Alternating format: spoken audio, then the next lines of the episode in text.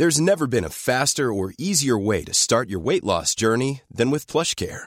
PlushCare accepts most insurance plans and gives you online access to board-certified physicians who can prescribe FDA-approved weight loss medications like Wigovi and Zepbound for those who qualify. Take charge of your health and speak with a board-certified physician about a weight loss plan that's right for you. Get started today at plushcare.com slash weight loss. That's plushcare.com slash weight loss.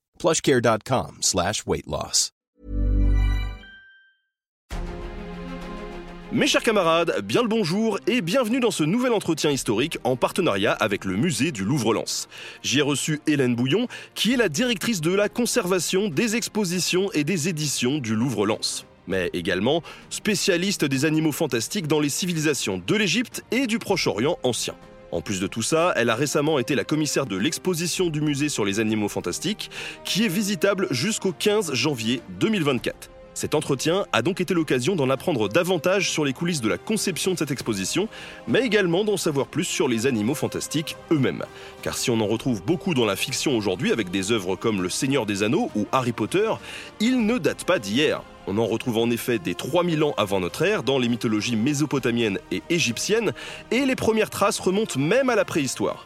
Je vous propose donc de partir dans un périple fabuleux qui nous fera partir de la Mésopotamie et de l'Égypte du 4e millénaire avant notre ère et nous fera passer par l'Égypte, le monde gréco-romain ancien, sans oublier le Moyen Âge et ses récits, l'époque moderne, jusqu'à aujourd'hui avec la fantaisie. Alors je vous souhaite un bon voyage et une bonne écoute sur Nota Bene.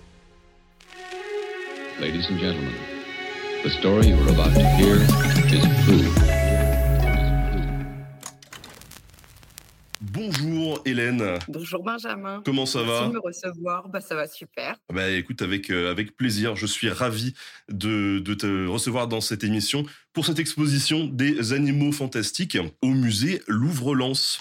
Avant de commencer à parler un peu de, de cette expo et des animaux fantastiques, il y a une question que j'aime bien poser à tous ceux qui passent euh, par ici, à savoir comment t'en es arrivé là?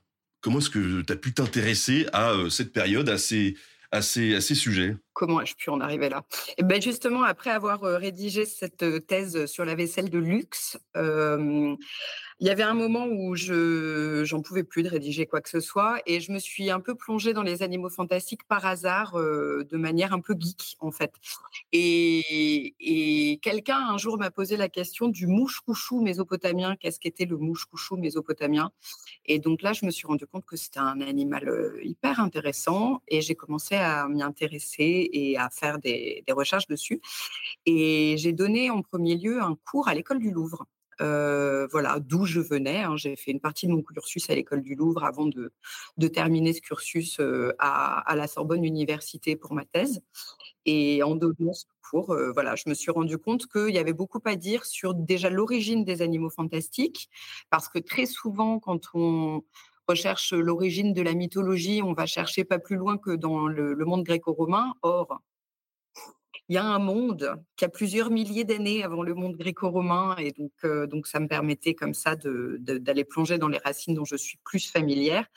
Et, euh, et puis surtout, ce qui a donné lieu à l'exposition elle-même, c'était au fur et à mesure de mes, de mes recherches là-dedans, je me suis rendu compte qu'on était dans les années 2010 puisque j'ai donné mon cours à l'école du Louvre en 2017 on était en plein boom des licornes. Et pourquoi? Donc, je me suis vraiment posé la question pourquoi, euh, pourquoi il y en a autant là à l'heure actuelle dans notre monde contemporain? Et c'est un peu de là qu'on est parti pour, euh, pour l'exposition elle-même. Toi, au sein du Louvre-Lens, euh, tu es euh, conservatrice du patrimoine. Ça veut dire quoi? Alors, conservatrice du patrimoine, c'est euh, c'est un titre plus qu'une véritable profession parce que ça peut donner ensuite beaucoup, beaucoup, beaucoup de fonctions différentes.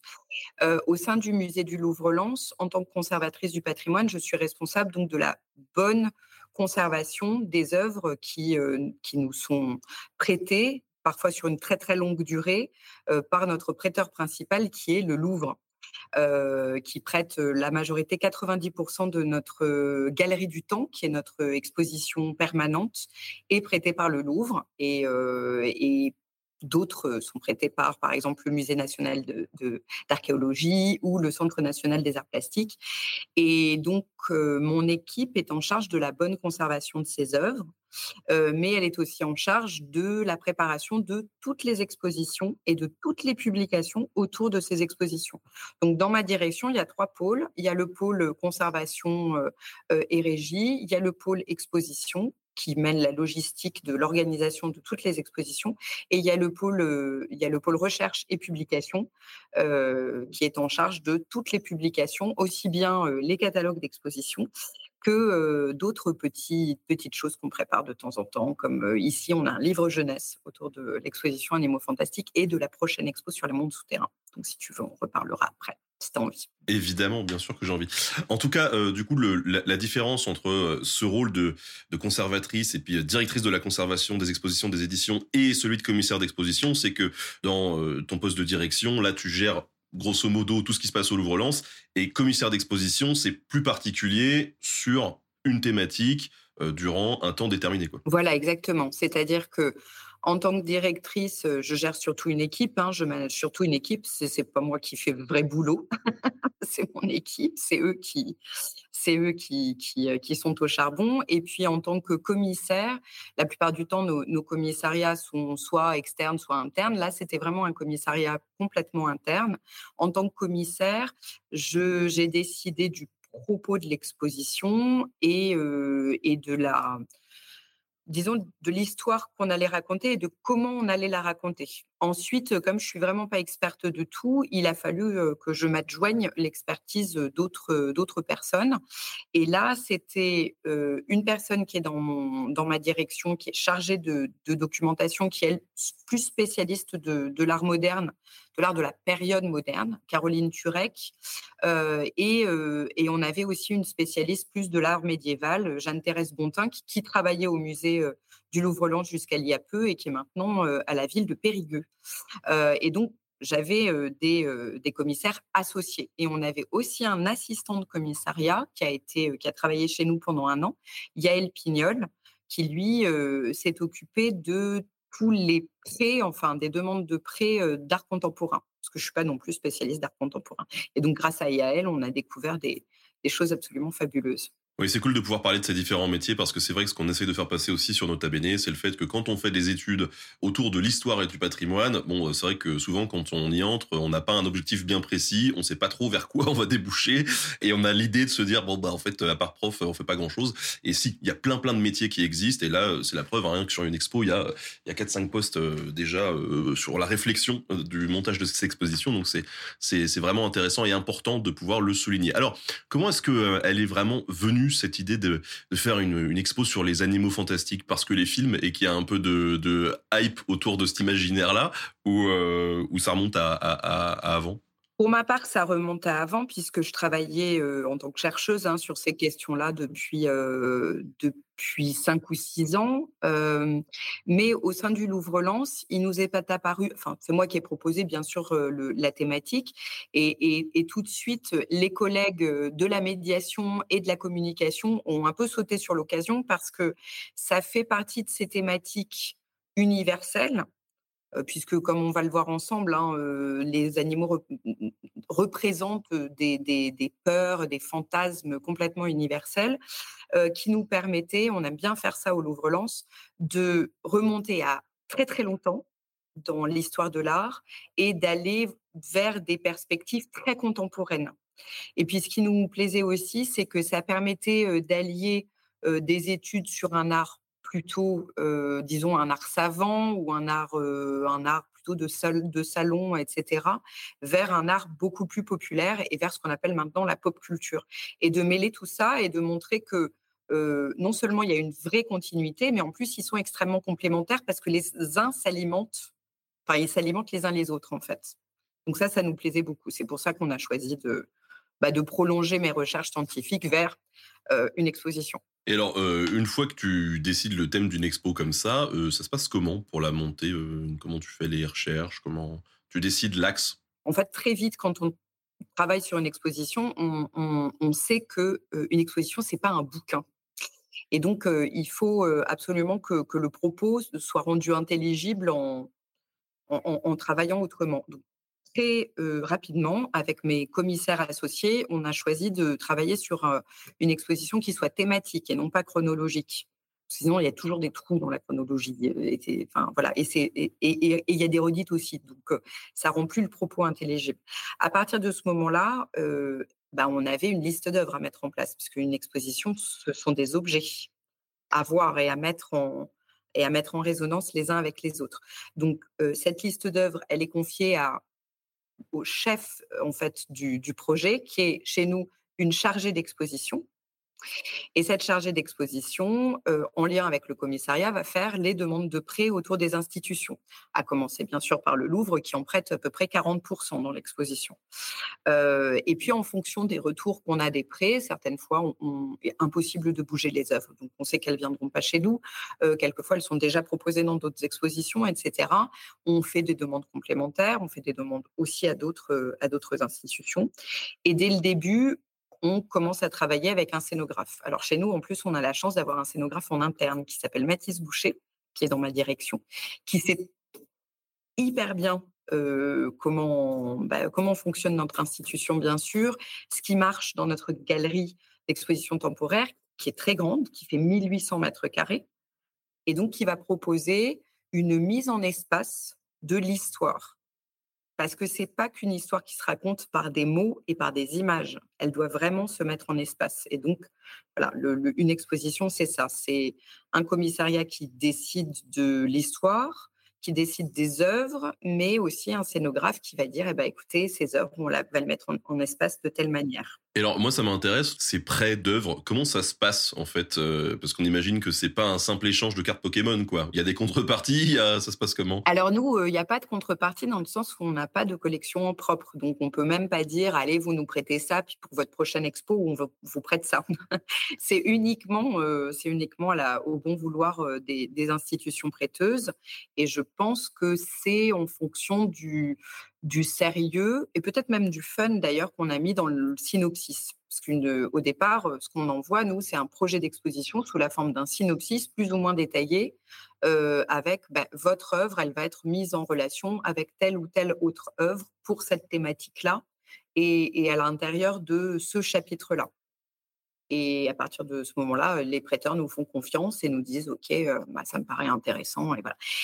Et là, j'avoue que je suis encore émerveillée du, des prêts qu'on nous a accordés. Il, y avait, même des choses, en fait, pour tout te dire, que je n'osais pas demander.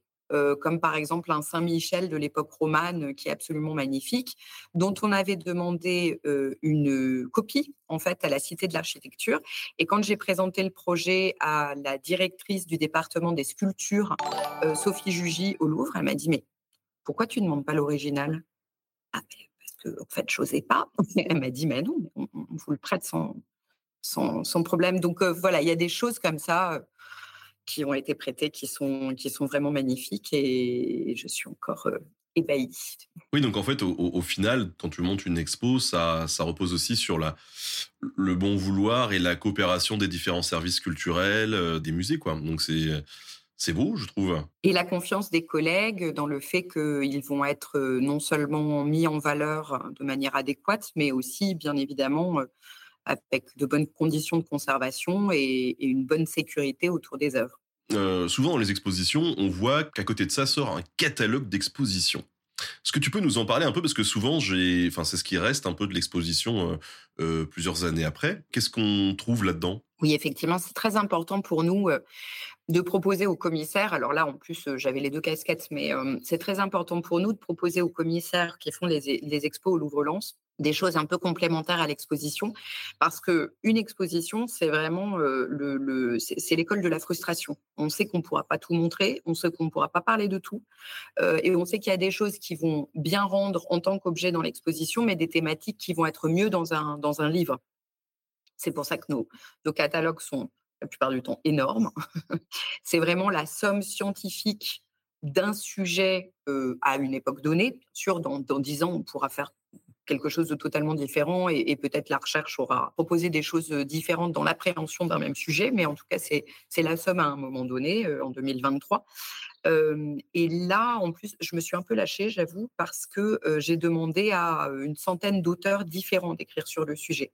C'est-à-dire que sur chaque sujet pointu, il y a le spécialiste ou l'un des spécialistes qui va, va proposer sa vision des choses. par exemple, on a quelque chose qui a pas pu être vraiment développé en tant que tel dans, l'exposition elle-même, les monstres dans le monde cananéen et notamment à Ougarit. Et là, j'ai demandé à Valérie Matoyan, la, directrice de la mission syro-française d'Ougarit, d'écrire dans le catalogue. j'ai demandé à Thomas Remer, qui est le spécialiste des études bibliques au Collège de France, d'écrire sur le mythe du Léviathan, etc. Donc pour chaque sujet pointu, il y a le spécialiste qui écrit, là-dessus. Et en même temps, pour que les gens aient l'impression quand même de retrouver l'exposition, toutes les têtes de les, toutes les introductions de parties sont les textes de salles, les textes qu'on retrouve dans les salles de l'exposition. Et euh, alors cette exposition, Animaux Fantastiques, euh, on tape quand même hyper large. À un moment donné, pour éviter de se disperser, il faut quand même euh, borner le, truc, quoi. Donc, vous avez mis des quelles limites chronologiques, géographiques, peut-être Aucune limite géographique ni chronologique, à part la limite chronologique, c'était que même si j'évoque l'art pariétal dans l'introduction de la partie 1 euh, sur les origines des animaux fantastiques, on n'a pas parlé des grottes paléolithiques. Pourquoi? Parce que d'une part, euh, impossible de savoir vraiment ce que représentent ces animaux imaginaires dans les, dans les grottes, même si euh, il y a des spécialistes comme le Québec qui donnent de très très bonnes analyses et qui voilà qui, qui, proposent des, des, thèses, mais ce ne sont que des thèses et on ne pourra jamais les, vérifier, même si c'est très intéressant. et puis en termes de visuel, je pouvais pas porter une grotte dans, au Louvre-Lens. Voilà. Et d'autre part, moi, ce qui m'intéressait, c'était que les animaux fantastiques qui naissent au néolithique sont les mêmes que ceux qu'on retrouve dans notre pop culture. Or, les animaux fantastiques du paléolithique, en fait, eux, ils ont disparu, ils n'ont pas eu de descendance. Donc, les mi-cervidés, mi-équidés, mi, voilà, mi-bison qui forment ces, ces, hybrides qu'on a comme à Lascaux, par exemple, dont on sait que ce sont des animaux hybrides et fantastiques. non seulement on ne sait pas ce qu'ils représentent, mais en plus, on ne les a pas retrouvés dans les bestiaires médiévaux, etc., contrairement à ceux qui naissent au Proche-Orient et en Égypte et qu'on retrouve ensuite sur 6000 ans. Rentrons un petit peu dans le vif du sujet sur les animaux fantastiques. Ça se définit comment un animal fantastique? Alors tu nous as parlé d'hybride. Est-ce que c'est que ça? C'est souvent ça, mais pas que. Alors j'ai, je n'ai pas inventé euh, la définition. Hein. J'ai repris des définitions euh, qui ont été faites par d'autres euh, d'autres chercheurs bien plus aguerris que moi, et notamment Pascal Vernus, qui a écrit tout le chapitre dans le bestiaire des, le bestiaire des pharaons il y a quelques années. Lui, il a fait tout un chapitre sur les animaux fantastiques et Pascal Vernus est, un maître de la définition, donc j'ai repris plus ou moins la sienne. Et celle aussi des deux la campagne qui ont fait le, Citadel et Masno sur, les, sur les animaux fantastiques dans l'histoire de l'art occidental. L'animal fantastique, c'est un animal qui, est, qui sort de la norme, tout simplement. qui est soit qui sort de la norme, soit par son gigantisme. On va nous trouver des serpents géants, par exemple, qui entourent le monde. soit parce qu'il a une partie de son corps qui est gigantesque ou qui sort de la norme. Et donc là, ça peut être par hybridité ou, ou par association. et surtout, c'est un animal qui a des pouvoirs fantastiques, qui a des pouvoirs surnaturels. Voilà. Donc c'est une c'est quand même assez large comme définition. Mais surtout, ce qui était important pour moi, c'était que je j'allais pas faire une exposition sur les monstres. Je fais une exposition sur les animaux fantastiques. Donc, il y a toujours une part animale qui est la part principale dans ces créatures. Et c'est très important ça, parce que parce que ce sont des animaux, ils ont quand même, dans la fascination qu'ils exercent chez l'être humain, c'est vraiment leur part animale qui est la plus importante. Et on va voir pourquoi c'est important. Parce que, du coup, à la fois, euh, il représente tout ce que représentent les animaux pour nous, une proximité plus grande que les êtres humains avec la nature. Mais aussi, il y a toujours cette volonté et cette tentation chez l'être humain de dompter ces animaux. Donc, euh, exit par exemple les centaures? Pas tout à fait. Alors, exit les centaures, euh, on en parle dans une cinquième partie sur l'habitat des animaux fantastiques et notamment le fait que ce sont euh, des, des, créatures du monde des marges. mais je suis pas allée trop, trop chercher vers les hybrides humains-animaux. Donc, on en parle dans certaines parties, mais pas dans toutes, et, et pour parler d'une thématique bien spécifique.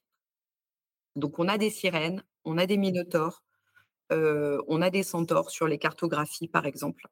mais on ne s'est pas focalisé dessus. Parce que sinon, en fait, parler de l'hybridité humain-animal nous emmenait aussi dans d'autres sphères qui pourraient faire une exposition totalement différente. Euh, on a euh, Brougaille, voilà, qui nous demande si un cryptide, c'est un animal fantastique. Un cryptide Eh bien, je, je, vais demander la définition du cryptide. C'est un animal légendaire, c'est ça Bigfoot, par exemple, ou des trucs comme ça, tu vois. Ah oui, dans la cryptozoologie. Oui. Pour moi, oui.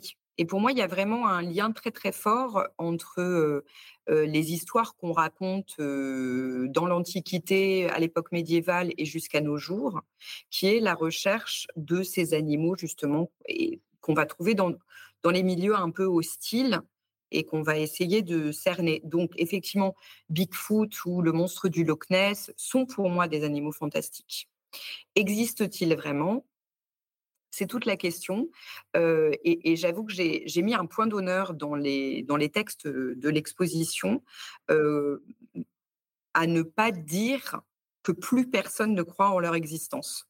C'est-à-dire qu'on a, ça c'est assez intéressant dans la manière dont on, dont on conçoit les expositions au Louvre-Lens.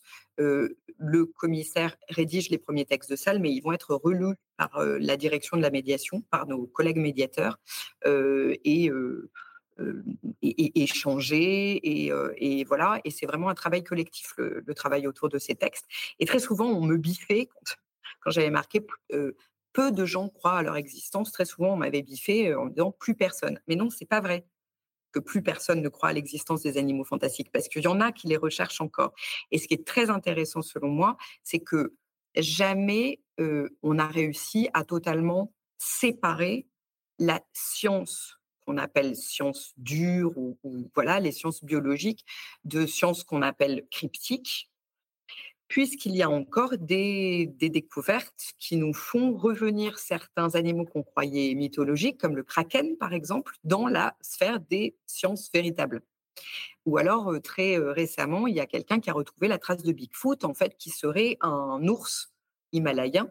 Donc la frontière est extrêmement ténue entre véritable science et cryptozoologie. À quand remontent les premières traces de ces animaux fantastiques? Alors, si on fait exception justement des, euh, des, parois, euh, des, des, grottes euh, préhistoriques, des grottes du paléolithique supérieur, on peut dire que nos animaux fantastiques, ceux qui entrent encore dans notre quotidien, ils naissent à la fin du néolithique au Proche-Orient et en Égypte.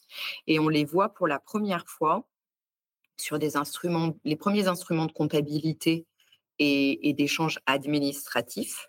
Euh, donc, ce qui est très intéressant, c'est qu'ils naissent en même temps que les premières civilisations. Ils naissent au moment de, euh, des premières cités-États mésopotamiennes et, euh, et, des premiers royaumes de l'époque prédynastique égyptien.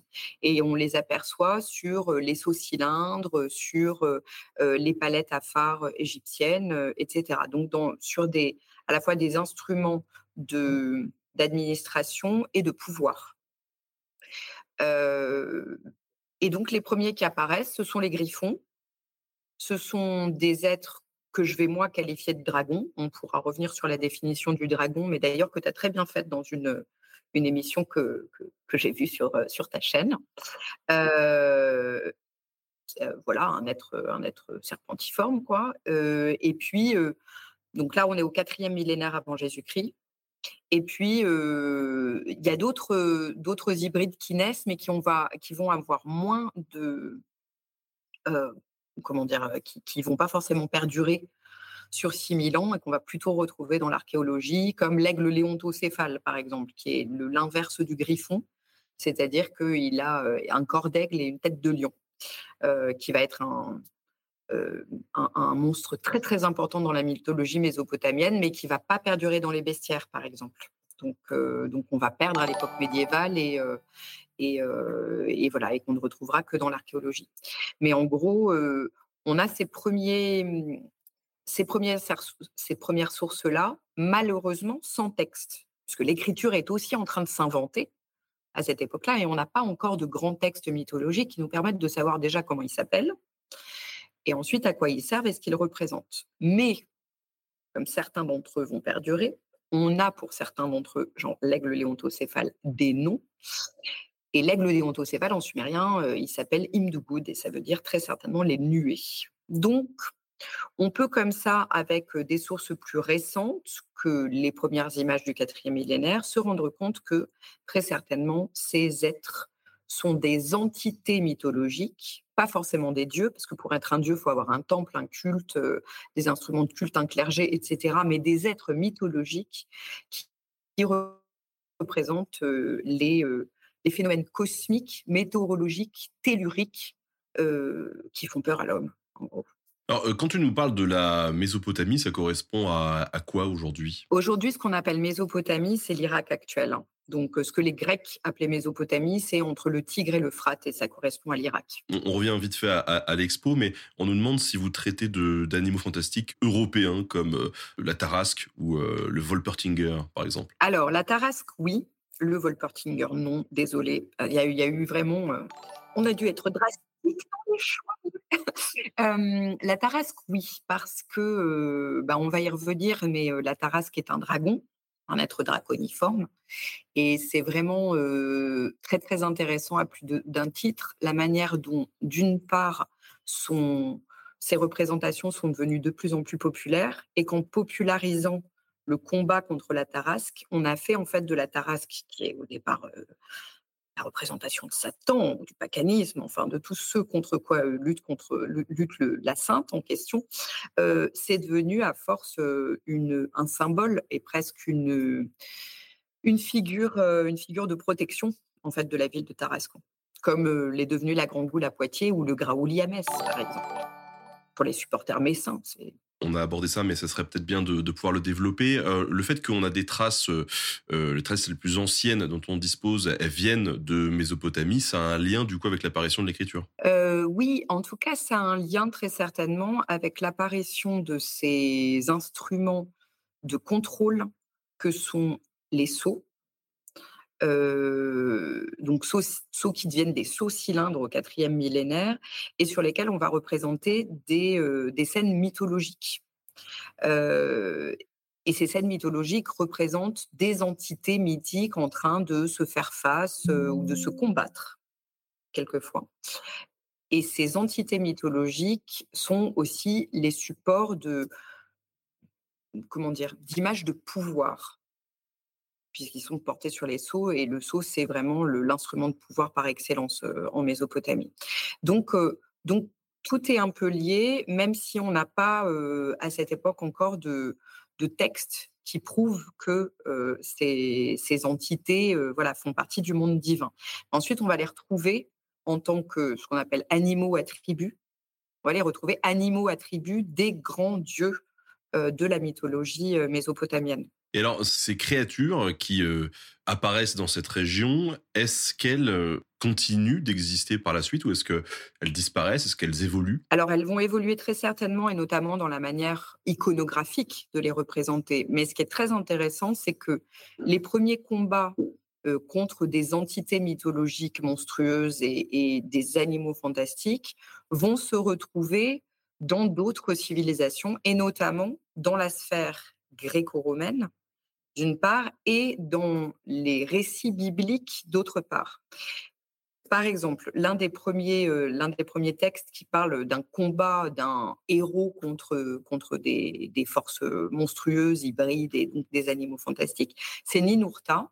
Ninurta, c'est un dieu guerrier mésopotamien. C'est aussi euh, un dieu qui a à voir avec l'orage et avec la naissance de la végétation. Et en tant que jeune guerrier, il est amené à combattre un dieu, un, génie de la montagne qui s'appelle Assag en sumérien et qu'on va accadiser en Asaku.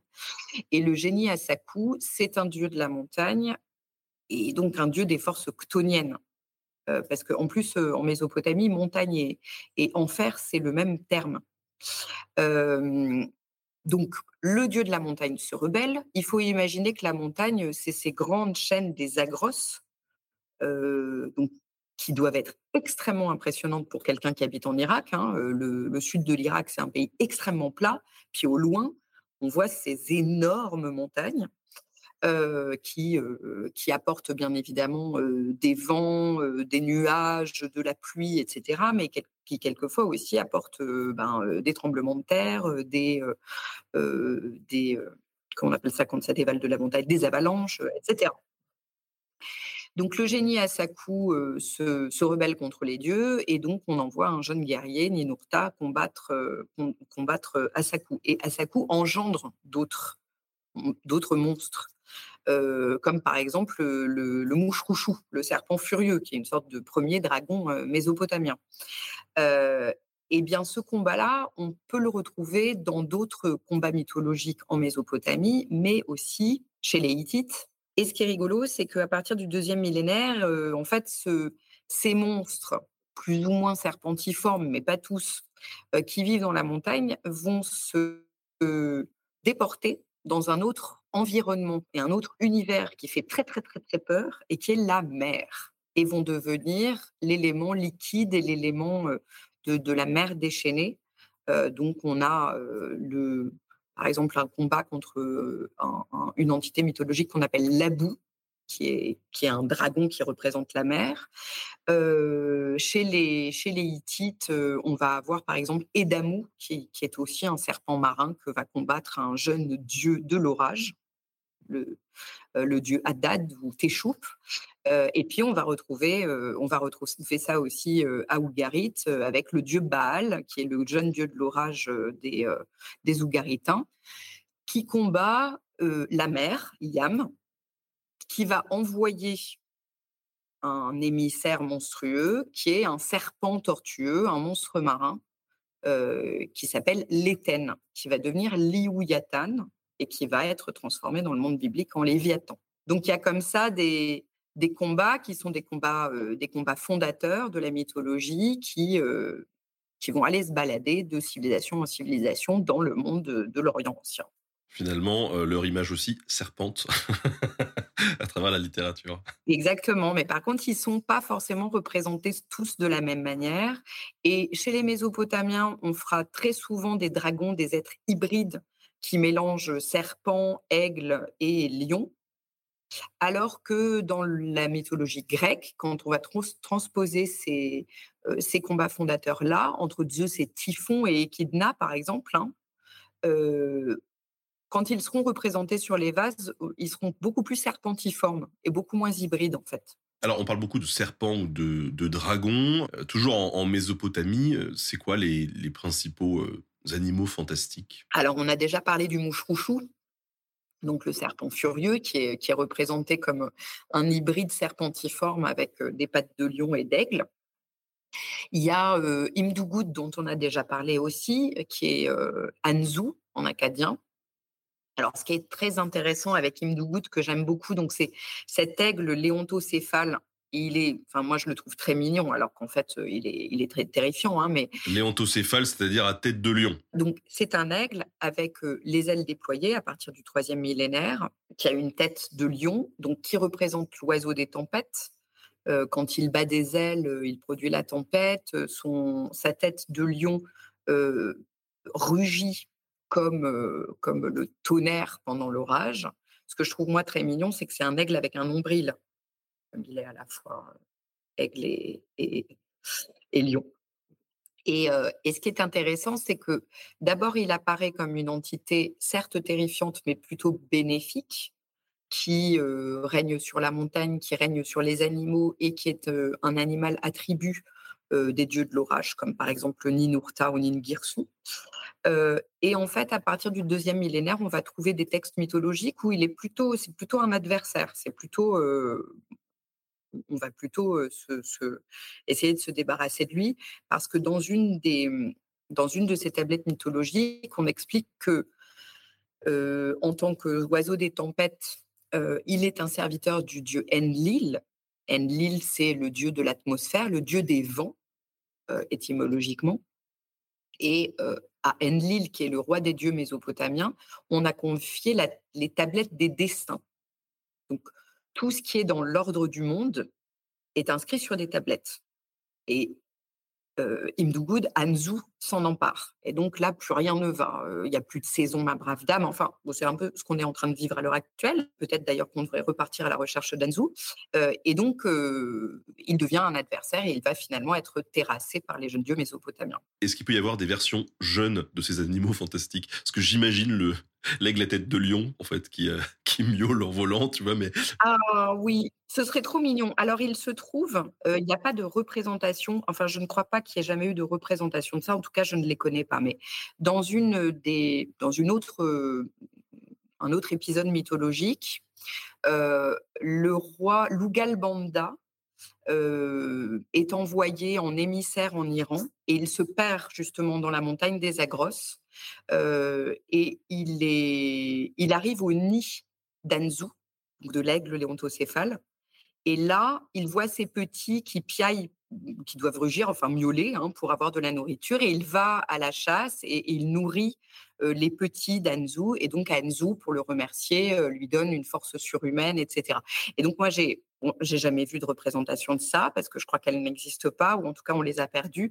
Mais moi, je me suis toujours imaginé les petits Danzou effectivement miaulants, euh, miaulant dans leur nid. Je trouve ça très mignon. Mais du coup, ça, ça, implique effectivement que cette dimension, dans cette dimension bestiale, malgré le fait que ça soit fantastique, il y a quand même cette notion de on est et on, meurt peut-être. Oui, tout à fait. Et alors, ce qui est intéressant quand même dans les mythes, c'est que les mythes sont cycliques la plupart du temps. Donc, c'est pas parce qu'on a anéant... Enfin, en fait, on combat les animaux fantastiques, mais on ne les anéantit jamais vraiment. Ou alors, de toute façon, quand on les anéantit, comme Tiamat, par exemple, Tiamat qui est aussi une sorte de, de, déesse serpent, de déesse dragon.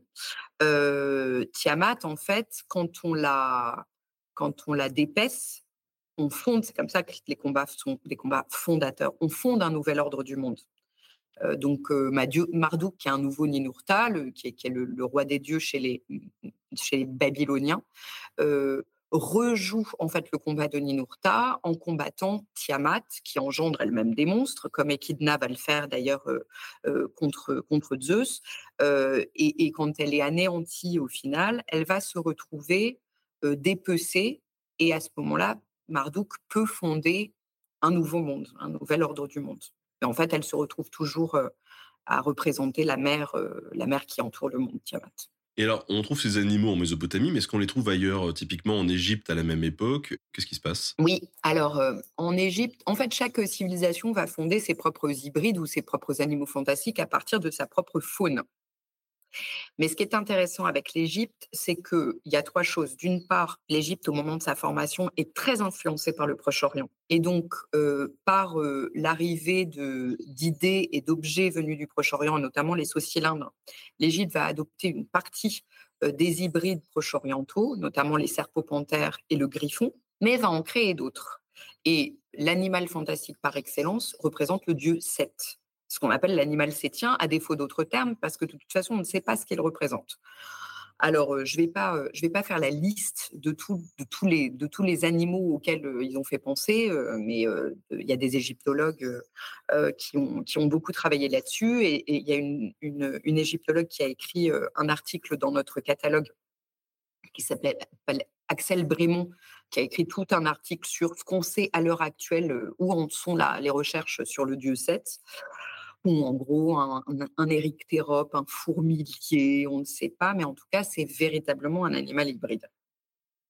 Euh, il a des oreilles euh, dressées et carrées, il a une queue fourchue, euh, et on dirait un quadrupède qui, qui, a un aspect de canidé, un peu comme un chien sauvage, mais il a un museau tombant on ne sait pas bien, ce qu'il représente. Peut-être un fourmilier, on ne sait pas. Mais en tout cas, il, a, il mélange un peu des aspects de la savane égyptienne. Et effectivement, au moment où on a les premières images de cet animal sétien, puisqu'il va représenter le dieu Seth, c'est l'Égypte est encore dans la savane, c'est-à-dire qu'il n'y a pas eu encore cette désertification qui va être effective au troisième millénaire avant Jésus-Christ. On est encore un peu dans le roi lion, quoi, en Égypte ancienne à ce moment-là. Euh, et donc, cet animal est sans doute un dieu de la savane au départ. Et puis, il va devenir un dieu des déserts, justement à cause de la dessiccation de, de cette, de cette, des, alentours de la vallée du Nil. Mais en gros, il n'y aura plus que le Nil qui, sera, qui donnera une vallée fertile et, tout autour, il y aura le désert. Et donc, cet animal va devenir le, la représentation de ce milieu hostile qu'est le milieu des déserts de part et d'autre de, de, la, de la vallée du Nil. Et ce qui est très intéressant, c'est qu'il représente cet animal sétien et le dieu Seth représente la violence du climat et, la, et, la, et la dangerosité de, du désert. Mais c'est une violence qui est utilisée à des fins bénéfiques finalement. Parce que d'une part, en s'opposant au dieu russe, il permet au dieu russe de s'imposer et d'imposer un ordre monarchique. Quand il s'oppose à son frère Osiris qu'il va tuer, il permet à Osiris de devenir le premier mort ressuscité et donc l'espoir de régénérescence de tous les Égyptiens. Et il est aussi bénéfique dans la course du dieu solaire, puisque c'est le seul qui est envoyé au casse-pipe, entre guillemets, pour euh, défendre Ré contre Apophis, un autre serpent qui représente l'inertie et qui, euh, il y a un autre dragon contre lequel on doit lutter, et c'est Seth qui lutte contre, contre le, le dieu Apophis. Donc finalement, le dieu Seth est certes terrifiant, mais aussi quelque part bénéfique, comme la plupart des animaux fantastiques. Alors, tu nous dis du coup que les Égyptiens s'inspirent pas mal du Proche-Orient, mais qu'il y a des créatures originales comme cet animal euh, sétien. Il y a quand même des spécificités qui sont vraiment euh, liées aux créatures égyptiennes ou... Oui, en fait, la spécificité par rapport au Proche-Orient, c'est que euh, l'hybridité est utilisée en Égypte comme une sorte d'écriture du, de la réalité. Pour faire prendre conscience d'une réalité, on utilise très souvent des images, et ces images, ces, concepts, en fait, sont reproduits dans les véritables images iconographiques. pour être, par exemple, un peu plus... on représente très souvent les dieux à tête d'animaux. C'est pas parce que les Égyptiens croyaient vraiment qu'ils avaient des têtes d'animaux, leurs dieux. C'est parce que la tête animale représente l'entité que représente le dieu. Par exemple, euh, les, dieux qui représentent euh, des phénomènes cosmiques célestes, comme les dieux de la lune ou, du, soleil, ont très souvent des têtes de faucons. Ré Russes, etc. Ils sont soit représentés comme des faucons, soit à tête de faucon. Le faucon, là, en l'occurrence, représente ceux qui volent haut dans le ciel. D'ailleurs, le dieu Horus, en gros, étymologiquement, ça veut dire celui qui est au-dessus, celui qui est éloigné. Pourquoi on le représente hybride, avec une tête de faucon et souvent un, corps d'homme, bah, c'est que pour représenter leur action, c'est plus facile de les représenter avec, avec un corps d'homme. Si on veut montrer, par exemple, l'embrassement que font les dieux pour le souverain, les, dieux égyptiens très souvent prennent le, les dieux égyptiens prennent le souverain dans leurs bras. Bah, c'est plus difficile de représenter avec un corps de faucon qu'avec un corps d'homme. Donc en fait, c'est uniquement c'est un jeu de représentation, c'est une hybridité complètement conceptuelle la plupart du temps chez les Égyptiens. Ça ne crée pas forcément des animaux fantastiques. Donc, par exemple, ce dont je me suis rendu compte en, travaillant un peu ce sujet, c'est qu'au départ, le sphinx n'est pas un animal fantastique. Parce que le sphinx égyptien, c'est un jeu de mots. C'est un jeu de représentation. Le sphinx égyptien représente le souverain. Mais le souverain dans sa capacité d'être un gardien puissant. Donc là, encore une fois, la tête représente la fonction primordiale, la fonction principale, tête de souverain. Et avec le corps, on va représenter son action. Et l'action du sphinx, c'est d'être un lion puissant au repos, donc qui est prêt à bondir sur les gens qui viendraient s'en prendre à ce qu'il garde. Et que garde le, le, sphinx égyptien au départ Le tout premier qui est représenté, c'est le sphinx de Giza. Il garde les pyramides, tout simplement. Et à partir de là, on va en faire un, gardien de temple. voilà. Mais au départ, donc, c'est la capacité du souverain à garder les, à garder les tombes égyptiennes. Et en fait, ça n'est qu'à l'arrivée dans d'autres civilisations qu'il va devenir une entité mythologique à part et autonome ces créatures, euh, ces animaux fantastiques égyptiens, on les connaît par le, même type de source que euh, pour le coup au Proche-Orient ou? Alors, on a très peu finalement de récits suivis chez les Égyptiens. On a très peu de récits mythologiques. Euh, il y a, euh, par exemple, le livre de la vache céleste, qui est un récit mythologique qui va d'un point A à un point B. Mais pour la mythologie égyptienne, très souvent, on se réfère à des hymnes, à des textes euh, funéraires, etc. Et ensuite, on essaie de recoller les morceaux et d'avoir une, une mythologie un peu cohérente pour chaque dieu. en fait, très souvent, c'est par allusion qu'on sait que tel et tel dieu font ci et ça ou interagissent ensemble. Mais on a quand même de temps en temps des, euh, des récits euh, mythologiques, parfois très récents, comme euh, le, meurtre d'Osiris. Là, c'est Plutarque qui nous, fait le, qui nous fait le récit suivi de ce qu'il s'est passé, peut-être en inventant certaines petites choses ou en dramatisant, comme le font les Grecs et les Romains.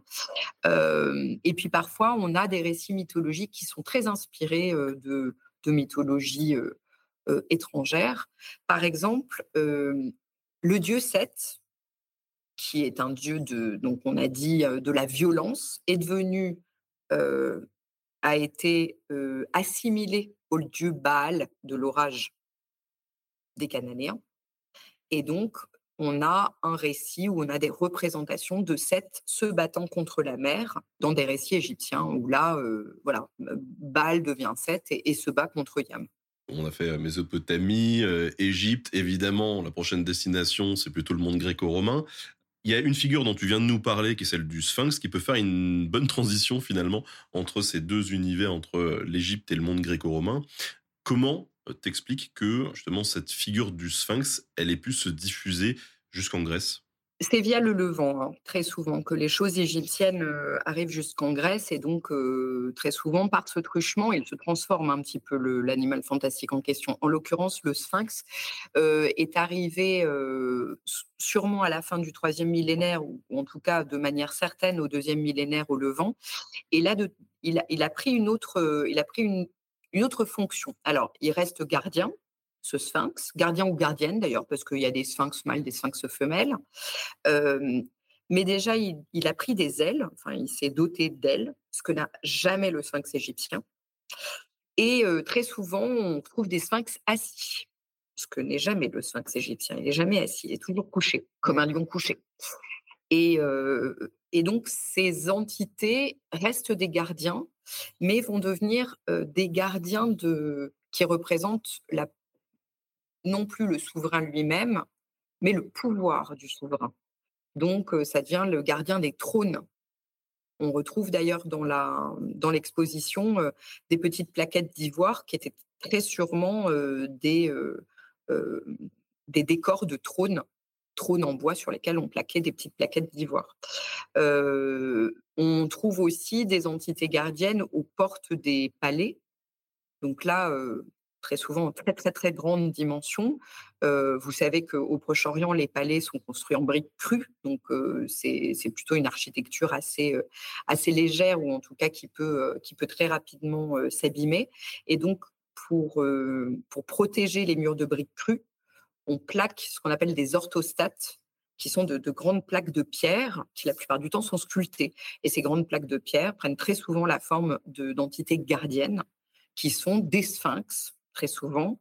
En Mésopotamie, ça peut aussi être des taureaux androcéphales ou ça peut être des griffons. Pas au Louvre-Lens, mais au Louvre, il y en a deux très beaux euh, qui sont là-bas. On aurait adoré les avoir, mais là, c'était un petit peu compliqué pour les. D'un point de vue logistique, c'est un peu galère. Ouais. Mais on, avait de, on a eu de très, très belles représentations de ces taureaux Corsabad au Louvre-Lens pour l'exposition d'Ariane Thomas, L'histoire commence en Mésopotamie. Mais là, on a de très, très beaux, de très, très belles orthostates, de très, très beaux orthostates, pardon, qui viennent de Syrie et qui ont été prêtés par le musée de Berlin, le Forbes Asiatisches Museum de Berlin. Alors ces animaux fantastiques du monde gréco-romain, ils s'inspirent forcément de, tout ce qu'on a vu euh, jusqu'à présent ou est-ce qu'il y a certains euh, animaux, on va dire, euh, exclusifs pour tous les geeks qui nous suivent? Est-ce qu'il y a un DLC spécial Grèce? Oui, je dirais Pégase, parce que, parce que le cheval ailé n'est pas, n'est pas une entité mythologique importante au Proche-Orient ni en Égypte. Alors, il se trouve que le, cheval est arrivé finalement assez tardivement au Proche-Orient, au deuxième millénaire avant Jésus-Christ, et donc il ne fait pas partie de ces animaux qui servent pour fabriquer les hybrides au quatrième millénaire. donc, voilà, au deuxième millénaire, on, réutilise les anciens hybrides très, très, très, très, très anciens au Proche-Orient et en Égypte. Et c'est en Grèce, le cheval est très important. Vraiment est devenu un, symbole très important au deuxième millénaire pour tout le monde en Méditerranée. Mais du coup, en Grèce, on crée cet hybride qui, à ma connaissance, hein, est un hybride vraiment égéant, du cheval ailé. Pégase, on peut dire qu'il est grec. Ces animaux-là, pour le coup, là, on les connaît comment? Tout à l'heure, tu nous citais justement certains auteurs qui, dans leurs écrits, euh, s'en servent. Hésiode hein, est, l'un des premiers euh, à écrire euh, des, une somme mythologique qui raconte les débuts du monde. Et on sait qu'Hésiode a été très inspiré par les mythologies venant du Proche-Orient. Donc on retrouve chez Hésiode des, combats qui, qui avaient avec Marduk ou avec Ninurta, par exemple. Là, on va les retrouver, on va les retrouver par exemple avec Zeus, qui va combattre des entités mythologiques comme Typhon et Echidna. Et puis, on a aussi des hymnes, les hymnes homériques, on, a, on a des hymnes à Apollon, on a plein, de, plein d'autres textes mythologiques qui vont parler d'autres combats fondateurs, mais bon, qui reprennent un petit peu les mêmes, c'est toujours un petit peu les, les, mêmes, les mêmes ressources. Quoi. Il y a le héros anthropomorphe, dieu ou héros anthropomorphe, qui combat un animal mythologique euh, pour créer un nouveau monde, créer une ville, créer un culte, créer euh, un royaume, etc. c'est les mêmes schémas narratifs à chaque fois quoi, qui sont réutilisés. Tout à fait. Ils n'ont pas inventé l'eau chaude. les Grecs ont inventé plein de choses, mais, mais très souvent, ils ont quand même été inspirés par le Proche-Orient. Le truc, c'est que comme ils voulaient jamais le dire, eux-mêmes, quand ils disaient oui, euh, euh, les grands, il y a d'autres grands anciens qui ont fait ça avant nous, ils préféraient citer les Égyptiens, alors que non, ça venait du Proche-Orient. Tu peux nous en citer d'ailleurs plusieurs euh, créatures, enfin animaux fantastiques gréco-romaines? When you make decisions for your company, you look for the no-brainers. If you have a lot of mailing to do, stamps.com is the ultimate no-brainer. Use the stamps.com mobile app to mail everything you need to keep your business running with up to 89% off USPS and UPS. Make the same no-brainer decision as over 1 million other businesses with stamps.com. Use code program for a special offer. That's stamps.com, code program. Oui, mais alors, il y a aussi des, créatures fantastiques qui existaient avant, ou en tout cas dont, qui ont une, une antériorité. Mais, qui ont pris plus d'essor à cette période. Exactement. Et ça, euh, c'est notamment le phénix. Le phénix, euh, maintenant, le phénix dont parlent les auteurs gréco-latins. Hein. Je ne parle pas du phénix qui, existe par ailleurs dans d'autres civilisations, et notamment, et notamment en Chine et dans l'Asie du Sud-Est. Mais le phénix dont parle Hérodote et ensuite dont vont parler d'autres auteurs comme Pline, quand ils arrivent chez Hérodote, en fait, c'est une réinterprétation gréco-latine euh, d'une entité mythique qui s'appelle l'oiseau Bénou. Euh, ça devrait être clair, euh, Ben. c'est l'oiseau Bénou, ça vient d'une étymologie qui veut dire briller, briller, resplendir. Et c'est la même étymologie que Ouben, qui veut dire briller pour le soleil, ou que la, la, la butte euh, mythologique primordiale des Égyptiens sur laquelle se serait levé le, soleil pour la première fois et qu'on appelle le Ben Ben. Donc l'oiseau Bénou, il, euh, il représente, il est représenté comme un héron et il représente la capacité du dieu solaire à se régénérer chaque matin et à rejaillir et à rebriller chaque matin. Et à partir de là, les, Grecs comme Hérodote et ensuite les auteurs latins en ont fait un animal mythologique qui se régénère lui-même et donc vont raconter cette histoire de bûcher qu'il construit lui-même pour, pour rejaillir à partir du feu qu'il a lui-même mis sur son propre bûcher. Donc c'est comment, comment une entité mythologique égyptienne devient une légende gréco-romaine. T'as d'autres animaux fantastiques comme ça euh, qui sont rattachés dans, ces mythologies dont tu pourrais nous parler? Bah, Il y a la licorne. La licorne, pareil, euh, dont Hérodote parle pour la première fois au 5e siècle, euh, c'est sans doute une entité, alors qui vient de encore plus loin que le Proche-Orient ancien, puisque les premières représentations d'une sorte d'antilope avec une seule corne sur la tête viennent de la civilisation d'Arapa au troisième millénaire au Pakistan mais le premier qui en parle, c'est Hérodote. Non, pardon, le premier qui en parle, c'est Ctésias, excusez-moi. Ctésias qui est repris ensuite par des copistes du, Moyen Âge. Ctésias, il est, il est médecin au départ, il est né en Asie mineure, donc c'est la Turquie actuelle, et il est fait prisonnier à la cour des Perses. Et ayant été en Perse, il s'est approché de ce lieu mythique et exotique par excellence qu'est l'Inde.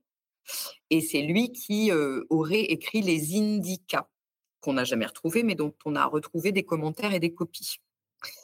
Et c'est dans ces Indicas qu'il aurait décrit pour la première fois le monokéros. Le monokéros, c'est un, un, monstre, en fait, qui est un quadrupède avec une seule corne sur la tête.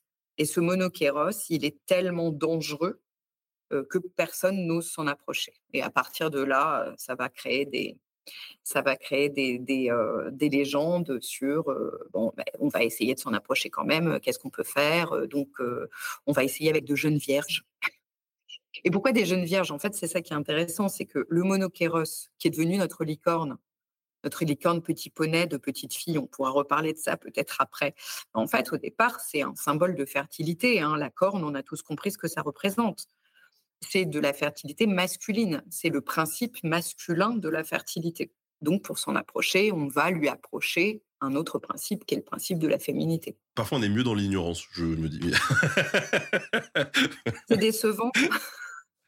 non, mais pas du tout, au contraire. Mais enfin, je veux dire, on n'est pas conscient de tout ça quand on joue à Polly Pocket ou aux petites licornes quand on est gamin. Oui, d'ailleurs, la corne du monokéros est censée faire plusieurs mètres de long. Mais il faut pas blesser les petites filles, donc, euh, donc euh, le Hasbro euh, a décidé de faire de, toutes petites cornes à la licorne. Les, les, cornes des licornes, les pauvres, sont de plus en plus petites. Oui, mais c'est quand même plus pratique pour se déplacer. Ouais. Voilà. En tout cas, on a une, question intéressante aussi qui nous dit bon, ok, on a beaucoup de sources autour de la Méditerranée, mais est-ce qu'on a des traces d'animaux fantastiques plus lointaines euh, Par exemple, euh, Sibérie, Slave, euh, Australie. Qu'en est-il, par exemple, en, Amérique du Sud ou, en Inde, en Chine? Bien sûr. Alors là, j'en ai, moi, j'en parle moins dans mon bouquin chez les Pufs et, j'en parle peut-être un tout petit peu plus grâce à d'autres spécialistes dans le dans l'exposition. C'était important pour nous dans l'exposition de montrer que même si notre fil conducteur, c'est quand même les premiers animaux fantastiques du néolithique et leurs descendants dans la pop culture, il y en a en fait dans toutes les civilisations. Bien sûr, moi, je ne suis pas à même de, de, vous développer ça parce que je ne suis pas spécialiste, mais par exemple, dans notre tour du monde des dragons, dans l'exposition, on va parler d'autres entités draconiformes, comme le Quetzalcoatl, par exemple, ou comme le Long, euh, long ou Rong, enfin je ne sais pas le prononcer, mais le, serpent dragon euh, euh, d'Asie du Sud-Est, du monde chinois, vietnamien, coréen. Et, ils ont bien sûr des caractéristiques propres, mais ils ont des, ils ont des choses qui les, qui les rapproche en fait de nos animaux fantastiques occidentaux entre guillemets. par exemple, tous les dragons, tous les êtres draconiformes, quel que soit leur leur lieu d'origine et quel que soit le dieu ou l'entité mythologique qu'ils représentent, ont affaire avec à la fois le monde souterrain, le monde aquatique et du coup le monde céleste. Et ce sont à la fois des êtres extrêmement dangereux, mais qui peuvent devenir bénéfiques si on les canalise et si on s'en sert comme, euh, comme euh, agent protecteur, en fait. Oui, donc finalement, il n'y a pas d'incarnation d'un mal ou voilà, il n'y a pas de, de position bien-mal. On n'a pas ce, cette sorte de manichéisme qu'on peut trouver par la suite dans le, dans le christianisme. Exactement. En fait, ce qui fait euh, euh, les, toutes les entités mythologiques représentées par des animaux fantastiques partout dans le monde sont la représentation de nos peurs vis-à-vis d'une nature qui nous, qui nous effraie parce qu'elle nous submerge et parce qu'elle a l'air trop grande pour nous, aussi d'une nature du coup qu'on a envie de canaliser et de dompter. Mais ce qui marque le, l'entrée de certains animaux fantastiques dans le monde du mal et, leur arrivée en tant que suppôt de Satan, c'est le christianisme. C'est le christianisme qui met, et vous avez eu raison de parler de manichéisme, parce que cette dichotomie entre le bien d'un côté et le mal de l'autre très certainement, et ça, ça a été écrit notamment par Thomas Remer, est très certainement une influence de notamment du maïsdéisme, mais de, certaines, de certaines euh, mythologies et religions euh, venues, de, venues d'Orient dans le christianisme euh, qui se sont greffées au monothéisme biblique. et à partir, du, à partir de ce moment-là, la chrétienté va créer effectivement cette, cette fracture et certains combats vont devenir des combats du bien contre le mal, et notamment le combat contre le dragon. Et ça, c'est très, clair parce que c'est écrit noir sur blanc dans la Bible. C'est-à-dire que euh, euh, le Léviathan, qui était euh, simplement une entité, une entité redoutable, qui est la mer en furie, contre lequel la puissance, du, la puissance de Yahvé euh, se confronte et, qui va gagner, bien évidemment, euh, devient dans le dans l'Apocalypse euh, un combat véritablement des anges contre Satan. Et à ce moment-là, le dracone, puisque c'est comme ça qu'il est traduit en grec, le dracone devient à la fois le symbole du tentateur, puisque Saint Jean dit le dragon c'est le serpent antique. Là, il faut comprendre le tentateur dans la Genèse. C'est Satan.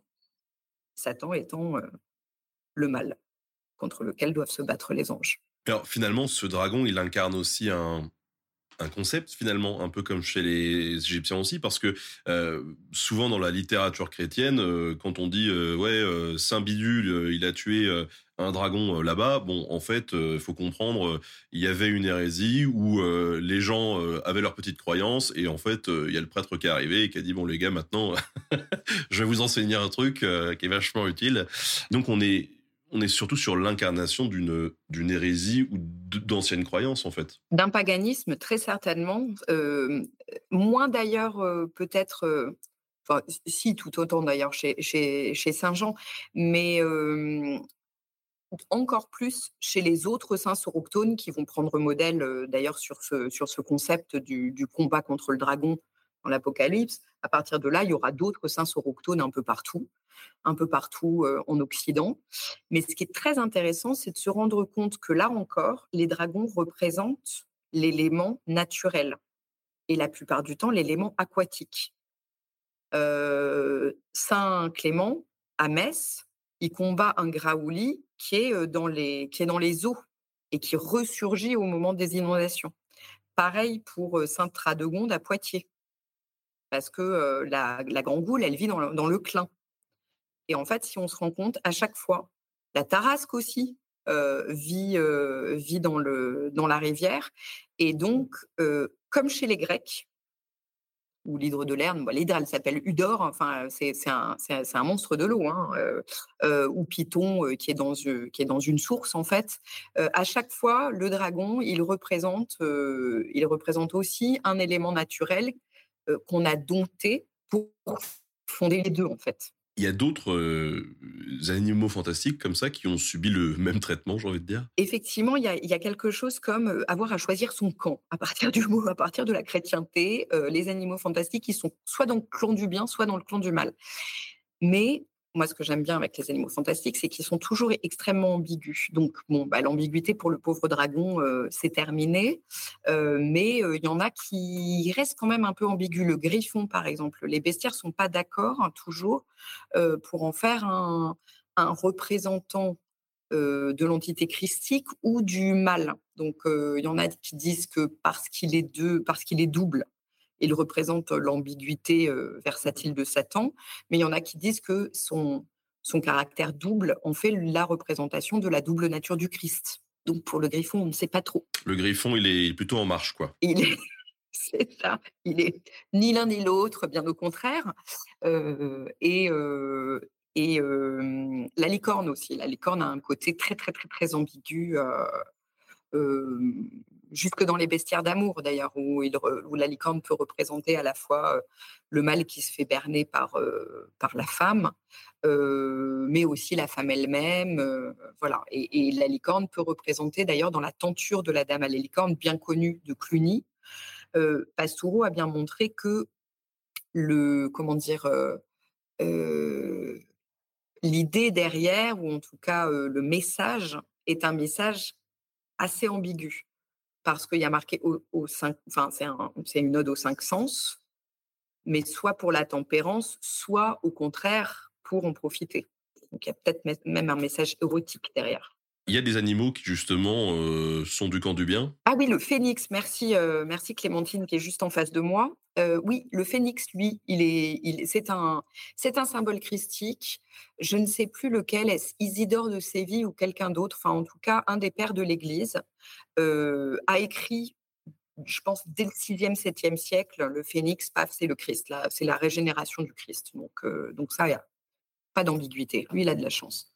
On n'a pas de représentation de phénix clouté Non, ça ne. Je ne crois pas. Euh, on, nous demande dans le chat euh, si euh, dans l'expo il y a une théorie sur la popularité mondiale de l'image du dragon sans que les peuples en question aient forcément eu de contact. Oui, oui, oui, oui, oui. Alors ça c'est très très important, c'est-à-dire que je sais pas, je, je, pense pas l'avoir écrit noir sur blanc, mais mais pour moi il apparaît clairement, et, je pense que, enfin, j'espère qu'on est assez clair là-dessus, que ce n'est pas parce que Quetzalcoatl, les longues ou même le serpent, le serpent de Midgard ou le serpent arc-en-ciel d'Afrique de l'Ouest ont des caractéristiques communes qu'il y a eu influence. Pas du tout. En fait, c'est un petit peu comme les pyramides. Il n'y a pas besoin c'est une, une, forme qui est facile à construire. Exactement, voilà, il n'y a, vraiment pas besoin d'avoir une influence d'un pays sur un autre pour que, bon, bah, quand on construit en tas, ben, en gros, ça donne une pyramide. Quoi. et, donc, ces entités qui sont avant tout des êtres serpentiformes, dans le cerveau humain, qu'on soit d'un bout à l'autre de la planète, le serpent, bah, c'est celui qui serpente, donc c'est l'eau qui court. Et, comme le serpent rampe, c'est aussi le monde chtonien quoi, pour tout le monde. il n'y a, pas besoin de voilà, il a pas besoin d'influence réciproque. Quoi. Durant l'époque médiévale, est-ce qu'on a eu, est-ce qu'on a vu aussi la création d'animaux fantastiques qui jusque-là n'étaient pas Oui, parce qu'on adore inventer. Donc bien sûr, bien sûr, il y a, sans arrêt des inventions. Il y a, alors on reprend quand même. Le truc, c'est que le monde médiéval se fonde sur notamment sur un livre qui s'appelle le Physiologos, et qui est né à la toute fin de l'Antiquité. Donc il n'y a pas de rupture, hein, il n'y a pas de véritable rupture en fait entre l'Antiquité et l'époque médiévale. Il y a des, réinterprétations, des réinventions, voilà, mais il y, a, des figures qui deviennent, qui sont inspirées par des récits, des récits antiques qui, prennent plus d'importance, comme le basilic par exemple, ou la serre. Il y a il y a aussi, je ne me souviens plus comment il s'appelle, ce, monstre marin, mais qui, en fait, qui, qui, piège les marins parce que parce que c'est une grosse baleine et au départ on croit que c'est une île et donc les marins accostent et, en fait ils se font manger. voilà, il y, a des, il, y a des, il y a des récits comme ça qui plongent leurs racines dans l'Antiquité, chez Aristote et Pline, et chez le physiologos, et qui vont se, voilà, qui, vont se développer. Il y a certains récits, toi, que tu apprécies justement sur cette époque médiévale euh, vis-à-vis des, animaux fantastiques? Alors moi, je suis beaucoup moins spécialiste de, je suis beaucoup moins spécialiste de ça, donc euh, je vais, je vais pas trop m'aventurer euh, dans le monde médiéval, mais moi j'aime bien le, la manière dont la licorne est devenue, est devenue ce qu'elle est devenue à l'heure actuelle. Et il y a il y a chez cette pauvre licorne une, une sorte de, une sorte à un moment de descente aux enfers jusqu'à Hasbro. Mais ce qui est génial, c'est que comme elle est devenue, en fait, au départ, hein, comme on l'a dit, c'est une entité qui représente la force primaire de la, de la fertilité mâle mais donc qui a été qui a été un peu monté en épingle par par les Grecs et ensuite les Romains. Pline qui en fait un, truc quand même assez assez chelou. Hein. La, la, licorne décrite par Pline, elle a une tête de cerf, une corne de plusieurs mètres de long noire, des pattes d'éléphant, un corps de cheval et une queue de phacochère ou de sanglier. Il était un peu bourré hein, ce jour-là. Un, truc un peu. Euh, voilà quoi. Et ça donne, au fur et à mesure que. Euh, on va plutôt mettre en valeur le fait qu'elle euh, peut être approchée par des vierges. On, va l'adoucir en fait cette cette entité mythologique et ce, cet animal. Et cet animal, au fur et à mesure qu'elle est représentée dans les bestiaires, va plutôt devenir une sorte de chevrette blanche blanche. Pourquoi? Parce que dans l'univers occidental médiéval, la blancheur, c'est la pureté. Donc, on lui ôte toutes ses couleurs déjà. Elle ne va retrouver ses couleurs qu'après coup. et on en fait une sorte de chose à moitié chevaline, à moitié, à moitié biquette. voilà. Et, et, donc la fin de, de, la fin de cette histoire, c'est le, les deux branches qu'elle va prendre dans les années 80, étant devenue une sorte de petite biquette blanche, moitié chevaline. bon, bah, on va s'en servir dans les jouets Hasbro avec Mon Petit Poney. Donc, il va y avoir des Mon Petit Poney licorne qu'on va mélanger à un autre symbole de la magie qui est l'arc-en-ciel. On pourra reparler de l'arc-en-ciel, mais l'arc-en-ciel est devenu symbole de la magie au 18e parce que, comme il est expliqué par la science optique, il y a une réaction des, romantiques à cette époque-là de dire Ah, ne nous expliquez pas l'arc-en-ciel, vous ôtez la magie dans le monde. Et, euh, voilà, donc il va y avoir euh, comme ça, l'arc-en-ciel devient un symbole magique. Et Hasbro fait se, se télescoper la magie de la licorne et la magie de l'arc-en-ciel. Mais à la même époque, l'arc-en-ciel est devenu aussi un symbole LGBT. Et donc la licorne, qui apprécie quand même beaucoup d'être euh, ambiguë par excellence, va retourner dans le monde un peu subversif et, voilà, et des, petit peu des marges, et, et va redevenir un, autre symbole que juste un jeu de petite fille. C'est hyper intéressant. D'ailleurs, pour ceux que ça intéresse, hein, je vous rappelle que sur Nota Bene, sur la chaîne YouTube, il y a un épisode consacré aux licornes, écrit avec euh, William Blanc, qu'on reçoit souvent, et qui aime bien nous parler de ce genre de, créatures. En tout cas, quelqu'un dans le chat euh, fait remarquer que cette licorne de Pline, euh, pour tous les amateurs d'automobile, c'est un peu le, le multiplat de l'automobile. Voilà. voilà. On a reçu aussi dans cette émission, il n'y a pas très longtemps, Emmanuel Arioli, qui a redécouvert un chevalier de la table ronde, à savoir euh, on a euh, beaucoup d'animaux fantastiques dans les récits arthuriens? On a quelquefois des licornes, mais on aime beaucoup les dragons dans les récits arthuriens. C'est vraiment, euh, vraiment une entité. Alors ensuite, il y a d'autres entités dont je parle moins dans, l'exposition et qui pour moi sont moins des animaux fantastiques qu'un petit peu des plutôt des hybrides humains animaux et ce sont les sirènes, les sirènes et les femmes sirènes. Voilà, on en parle un petit peu dans dans l'exposition parce que il y a une il y a quelque chose d'assez intéressant, c'est que on va peut-être en parler, mais à, partir d'un moment, on s'est quand même rendu compte que les entités auxquelles on croyait dur comme fer hein, dans le monde médiéval, on, pense que le dragon existe vraiment, on pense que les licornes existent vraiment. Il n'y a pas de, il y a, il a pas de véritable fracture entre le monde réel et le monde surnaturel. Le surnaturel existe dans la vie. on croit à la magie. Et en fait, les gens qui arrêtent de croire à la magie, c'est les, encyclopédistes du 18e. Quoi. Ce, sont les, philosophes des Lumières qui mettent un, coup d'arrêt définitif au monde magique parce que eux, ils mettent ça du côté de la superstition et des croyances contre lesquelles il faut lutter absolument. Dans les récits arthuriens où il y a de temps en temps des sirènes ou des femmes dragons ou des, choses comme ça, euh, on parle quand même de la femme dragon et de la femme sirène dans la cinquième partie parce que ayant quitté le monde réel, nos animaux fantastiques vont être utilisés pour aller explorer les marges de notre psyché. Et, là, on va ressortir les vieux mythes de, du Sphinx et de, et de euh, Oedipe, et on va ressortir la femme, la femme dragon euh, et, la, et la mélusine et, tout ça. Et on va en faire un symbole qui est très, très, très important pour les artistes mâles du 19e siècle, qui est la femme fatale. Et là, on, donc, on ressort, on ressort ces, femmes sirènes, ces femmes dragons et ces femmes sphinges. Ces animaux fantastiques, on les, on les découvre principalement à travers euh, la Bible, du coup? Il y a la Bible d'un côté, mais il y a aussi tous les autres récits des auteurs antiques qui continuent d'être copiés au Moyen Âge et qui sont quelquefois compilés dans le Physiologos, par exemple. Le Physiologos, en gros, c'est une sorte d'encyclopédie du savoir au deuxième, troisième siècle après Jésus-Christ, mais qui est matinée de pensée chrétienne parce que ce savoir est moralisé. Euh, il y a euh, les, grands animaux fantastiques aussi qu'on retrouve dans, les, dans les, la légende dorée.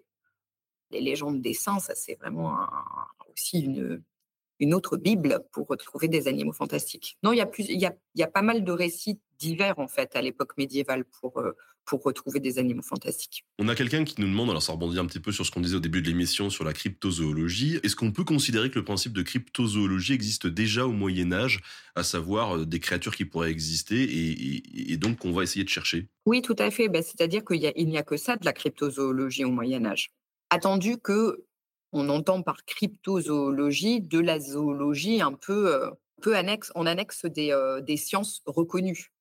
En fait, euh, bah, y a, en fait, il n'y a pas de cryptozoologie au Moyen Âge puisque toute la zoologie est dans, cet univers merveilleux qu'a créé, le, le, Dieu créateur, qui va se retrouver d'ailleurs mis en musée dans ce qu'on appelle les cabinets de curiosité les cabinets de curiosité, c'est un musée à la gloire de toutes les, merveilles du créateur. Et, et du coup, on, aime d'autant plus ce qui sort de la norme pour montrer à quel point le créateur peut faire des choses absolument extraordinaires et qu'on ne voit pas dans la vie courante. Mais tout ça, ça fait partie du monde réel ces merveilles sont dans le monde réel. Une tête de dragon dans un qui est en fait une vieille tête de crocodile empaillée, mais une tête de dragon euh, dans une, euh, dans une collection euh, dont on dit que c'est le dragon Kaoxy, un chevalier flamand. Voilà, on a ça dans le musée de Doudou à Mons. Tout le monde y croit.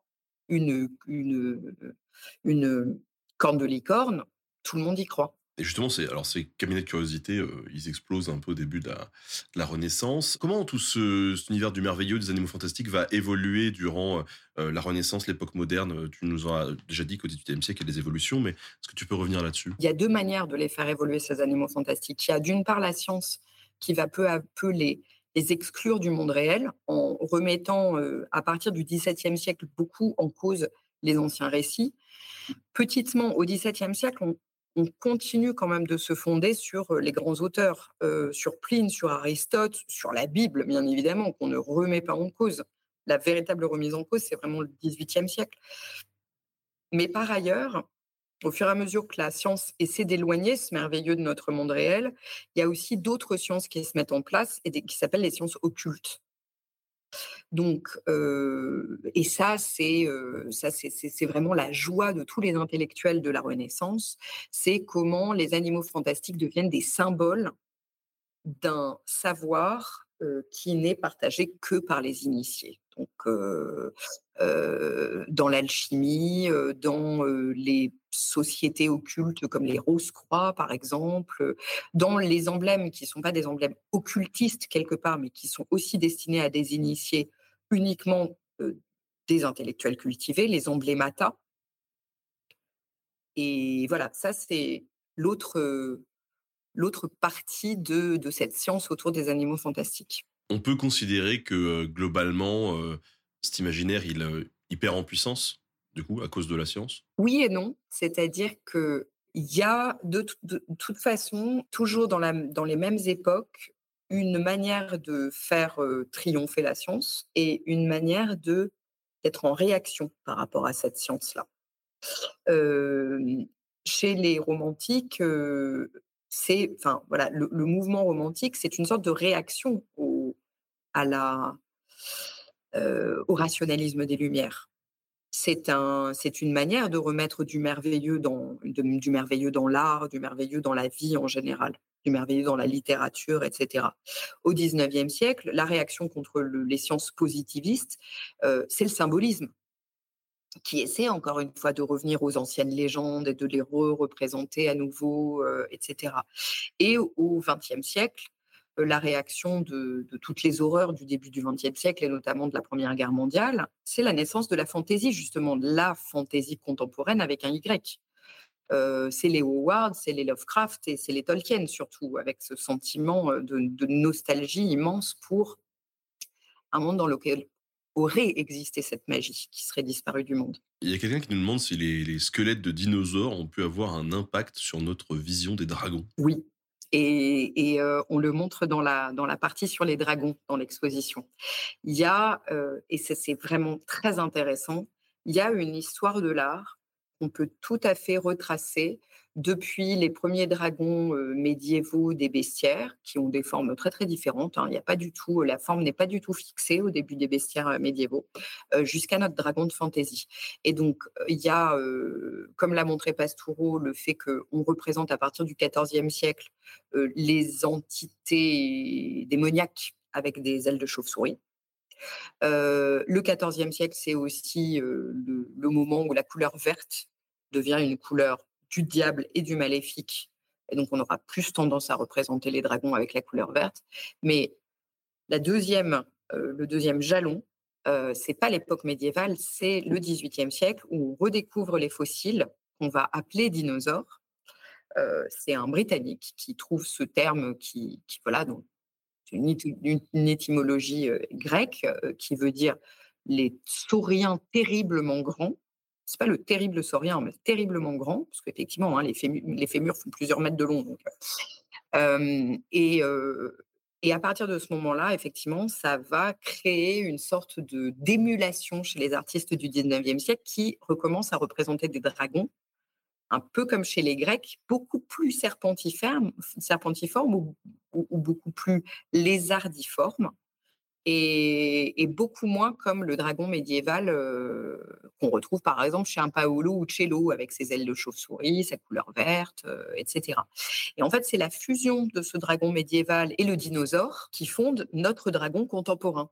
Parce que euh, dans Game of Thrones, en gros, c'est des T-Rex avec des ailes de dinosaure, quoi. des ailes de chauve-souris, je veux dire. Oui, complètement. Ces grandes ailes sont beaucoup plus stylées que les deux petites pauvres pattes là qu'on met devant. c'est évident. tu as d'autres exemples de d'animaux fantastiques qui ont pu euh, subir des, modifications ou une réinterprétation euh, au 18e, 19e Oui, bah, la licorne. Hein. La licorne, on en parlait déjà, mais euh, la licorne qui était à l'époque du, du, Moyen Âge et même encore à la Renaissance très cheval, très biquette, quoi. elle devient vraiment chevaline. En se mélangeant à Pégase, et ça c'est vraiment le 19e siècle. Et alors il y a aussi il y a aussi des représentations, des représentations de nouveautés. par exemple, l'hippogriffe. L'hippogriffe, c'est une invention totale de l'Arioste à la Renaissance. L'hippogriffe n'existe pas chez les, anciens, n'existe pas pendant l'Antiquité. C'est l'Arioste qui en fait le petit de la jument et du griffon. Et donc, comme l'Arioste est devenu très, très, très, très à la mode chez les romantiques au XIXe siècle, ben, on a des représentations d'hippogriffes chez Ingres notamment ou chez Barry, dans l'exposition, qui sont magnifiques et qui vont servir de modèle à l'hippogriffe d'Harry Potter. Alors justement, tiens, on, parle d'Harry Potter et de différents univers un petit peu, un petit peu merveilleux comme ça qu'on connaît bien aujourd'hui. Tout à l'heure, tu évoquais euh, Tolkien et euh, du coup ces, ces mouvements en réaction à la Première Guerre mondiale. Comment on en arrive finalement à cette fantaisie, à ce fantastique euh, aujourd'hui? Alors, il y a eu sans doute plusieurs jalons, dont je ne suis pas à proprement parler spécialiste. Hein. Là, par exemple, il faudrait demander à Anne Besson, par exemple, de, faire plutôt cette leçon-là. Qu'on a reçu, on a un épisode dédié. J'imagine. Deux heures avec Anne Besson. J'imagine. Il y a quand même des jalons, en tout cas dans la réintroduction des animaux fantastiques, et notamment à l'intérieur de la littérature, parce qu'au départ, effectivement, la fantaisie est plus un mouvement littéraire et va devenir un mouvement. Enfin, voilà, maintenant la fantaisie est partout et dans, et dans tous les médias, aussi bien picturaux, euh, bande dessinée, euh, que, euh, que dans, la, dans, le cinéma, les animés, les jeux vidéo, etc. etc. Mais au départ, c'est plus un mouvement littéraire.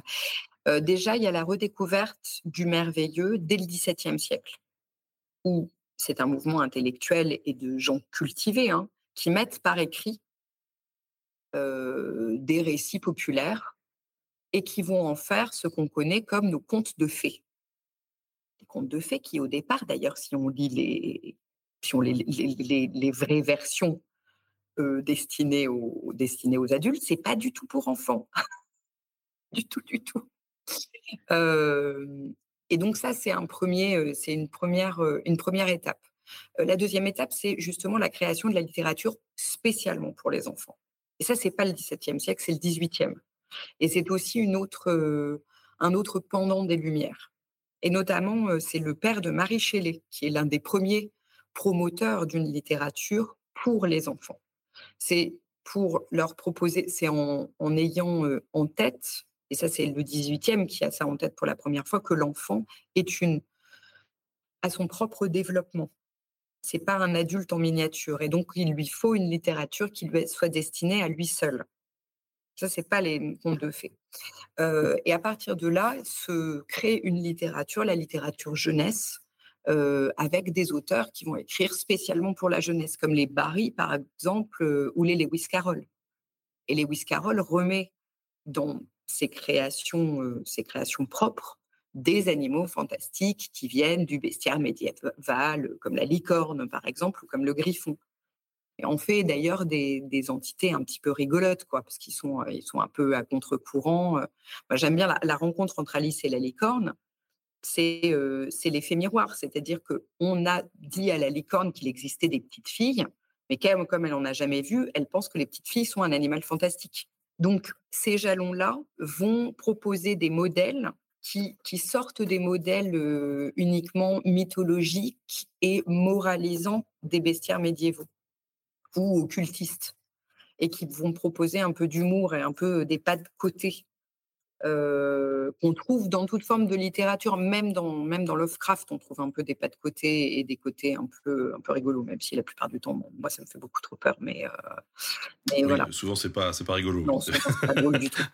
Euh, mais chez un Howard, par exemple, on trouve, on trouve aussi des pas de côté et des choses qui vont, qui vont en sortant de la norme, voilà, faire des effets miroirs avec le, avec l'être humain, par exemple.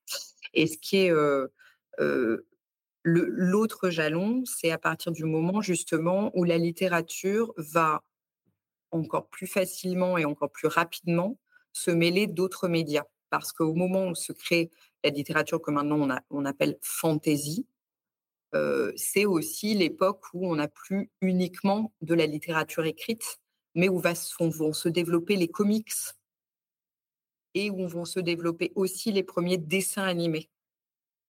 Et c'est là où se crée la fantaisie, parce qu'en fait, la fantaisie, c'est vraiment, c'est vraiment une forme d'art ou un mouvement artistique qui est complètement pluriel et multimédia. Est-ce que tu peux nous rappeler peut-être la, différence entre fantaisie et fantastique? Oui, alors, euh, je reprends aussi des définitions qui ne sont pas les miennes, hein, qui sont des définitions de spécialistes, mais en gros, euh, la fantaisie euh, met, met de la magie une magie qui existe dans un monde donné. Alors ça peut être soit notre monde là, soit, soit un monde complètement inventé. Mais, mais la magie existe dedans. est, pris comme quelque chose de normal et on peut s'en servir. Euh, le fantastique, c'est l'irruption du surnaturel dans un monde où c'est pas normal qu'il y ait du surnaturel. Et, à ce moment-là, la plupart du temps, le fantastique fait un peu plus peur que la fantaisie ne peut faire peur, parce que justement, c'est pas normal. C'est dans, un monde, dans, notre monde à nous, où, la magie a cessé d'exister, où il y a des choses qui sont pas normales. Du coup, euh, l'histoire sans fin, c'est fantaisie ou fantastique? C'est comme Harry Potter. Euh, ça, fait appel à deux mondes parallèles, mais qui à un moment se rejoignent, je pense. Dans Harry Potter, euh, très souvent, alors, moi, encore une fois, je suis pas spécialiste de, littérature fantasy, donc euh, je laisserai les spécialistes décider ou s'entretuer. Mais mais il y en a beaucoup qui, qui, qui disent c'est pas de la vraie fantasy parce que euh, parce qu'il y a deux mondes différents, etc. Mais, euh, en fait, euh, la magie existe dans le monde d'Harry Potter. Simplement, il y a des gens qui ont la capacité de la faire et d'autres non, comme nous. J'imagine que, en tout cas, cet aspect plus moderne des animaux fantastiques, il est quand même pas mal traité aussi dans, dans l'expo. Oui, oui, oui, extrêmement, parce que en fait, toute la, toute la, tout le sujet de la dernière partie de l'exposition, c'est d'essayer de, comprendre pourquoi il y en a autant à l'heure actuelle. Et donc, bon, ma vision de, commissaire, mon explication de commissaire, on pourrait en trouver d'autres. Hein, c'est pas du tout, euh, c'est pas du tout exhaustif. Euh, c'est que je pense qu'il nous aide à remettre de la magie dans un monde, un monde qui en a besoin. Et que dès qu'on a voulu évacuer la magie du monde, elle est revenue. Elle est revenue euh, avec le romantisme, elle est revenue avec le symbolisme, elle revient par la fantaisie, et que cette magie-là représente notre nostalgie d'un merveilleux qu'on pense avoir existé. À l'époque médiévale, très souvent, le, notre univers de fantaisie, il est médiéviste. Hein. Pas que, quelquefois, il y a des univers de fantaisie dans, un monde plutôt antique, etc. Mais très souvent, c'est de, la fantaisie médiévale. Pourquoi? Parce que l'un des, des premiers à avoir écrit, c'est Tolkien, et que lui, il était spécialiste plutôt de l'époque médiévale. parce qu'aussi, le monde médiéval, les sorcières, justement, la légende arthurienne, enfin, voilà, on, voit de la, magie comme étant totalement, totalement naturelle. Mais ce monde magique, il est aussi en nous. C'est notre monde de l'enfance. C'est l'état de, magie qu'on a envie de retrouver, où on pense que tout est possible, où on pense qu'on peut voler avec les dragons, chevaucher des licornes, euh, etc. Et c'est sans doute parce que justement notre monde est, si euh, sérieusement, euh, comment dire, fucked up, si on veut utiliser un, terme, un terme anglais, pour ne pas dire autre chose, qu'on a besoin de remettre de la magie dans notre monde, qu'on a besoin. Alors la magie n'est pas toujours d'ailleurs positive, on a besoin aussi de se créer de la magie qui fait peur. On a besoin de se recréer des démons. On a besoin de se, refaire peur avec des pazouzous dans l'exorciste, euh, avec de très très très très méchants dragons. Euh, euh, mais on a besoin aussi d'une altérité positive. Il y a une place accordée quand même à Donjons et Dragons, parce que c'est quand même un univers où on trouve beaucoup de d'animaux fantastiques. dans cette dernière partie-là, justement, euh, comme j'ai essayé de montrer tout au long de, l'exposition que il n'y a pas d'art pauvre, il n'y a pas d'art euh, populaire qui ne soit complètement déconnecté d'un art qu'on trouverait plus savant et plus du monde des musées. Euh, j'essaie de montrer justement comment tout ça est imbriqué, comment les, standards ou, les, ou les iconographies se sont imbriquées l'une l'autre. Et donc, on a une vitrine consacrée au monde de Donjons et Dragons. Euh, je voulais qu'on revienne à Donjons et Dragons du début. Donc, j'ai demandé à des spécialistes et j'ai demandé du coup euh, à la Fédération française de jeux de rôle de nous prêter des pièces euh, de l'époque, donc de, des fin, fin 70, début 80. Et pour les fans de Donjons et Dragons, je rappelle que Baldur's Gate est sorti il n'y a pas très longtemps. C'est, il faut se jeter dessus. Peut-être que je peux en profiter, pardon, pour dire qu'on va faire un week-end spécial jeu de rôle au Louvre-Lens avec la Fédération française de jeux de rôle qui va venir euh, avec, des, avec des gens qui, qui vont euh, euh, pouvoir faire du coup des jeux à l'intérieur du, à l'intérieur du Louvre-Lens. Et, et du coup, on en fait un week-end gratuit. Les gens qui viendront déguisés pourront rentrer gratuitement dans l'exposition. Le week-end du 25 novembre. 25-26 novembre, oui. Oui, je pense que je vais venir faire un tour à ce moment-là. avec plaisir falloir que je trouve un, déguisement. Euh, il y a quelqu'un qui nous pose une question euh, assez intéressante qui dit bah, on mixe quand même beaucoup les animaux entre eux, mais est-ce qu'on a des mélanges animaux végétaux comme les Ents dans, dans l'univers de Tolkien? La, mandragore, me semble-t-il, est mi-animal, mi-végétal. Ah, d'ailleurs, dans Harry Potter, on voit bien que ça crie. oui, il y a des. Alors, je ne voulais pas trop en faire vers le végétal parce que, parce que voilà, ça fait partie des thématiques qui sont de l'ordre. On a une sorte de, comment dire, de, de, cycle sur le vivant et sur l'homme dans, dans son environnement au Louvre-Lens. Et donc, je ne veux pas voilà, je ne veux pas en dire plus, mais on va sûrement développer cette thématique du végétal par d'autres moyens. Il faut garder ses cartouches, quand même. Alors peut-être que tu le sais ou pas, mais je j'aime beaucoup la musique métal. Il y a un impact des animaux fantastiques dans la musique métal? Tu le sais. Toi-même, tu sais. Oui, parce qu'en fait, je me suis rendu compte quand j'ai commencé à étudier ce, ce propos qu'il y avait beaucoup, alors pas Zouzou, bien évidemment, mais il y avait beaucoup de monstres de la mythologie mésopotamienne qui se retrouvait dans la musique métal. Et j'ai voulu comprendre pourquoi.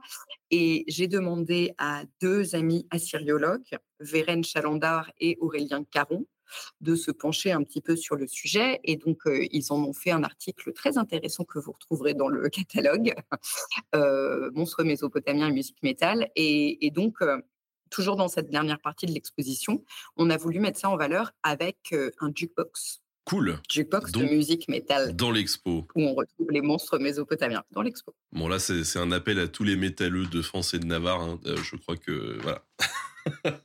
c'est un beau cadeau qui est fait à la fin de l'expo. Et pour ceux qui n'ont pas de cheveux, vous prêtez des perruques pour euh, secouer euh, les cheveux ou pas du tout?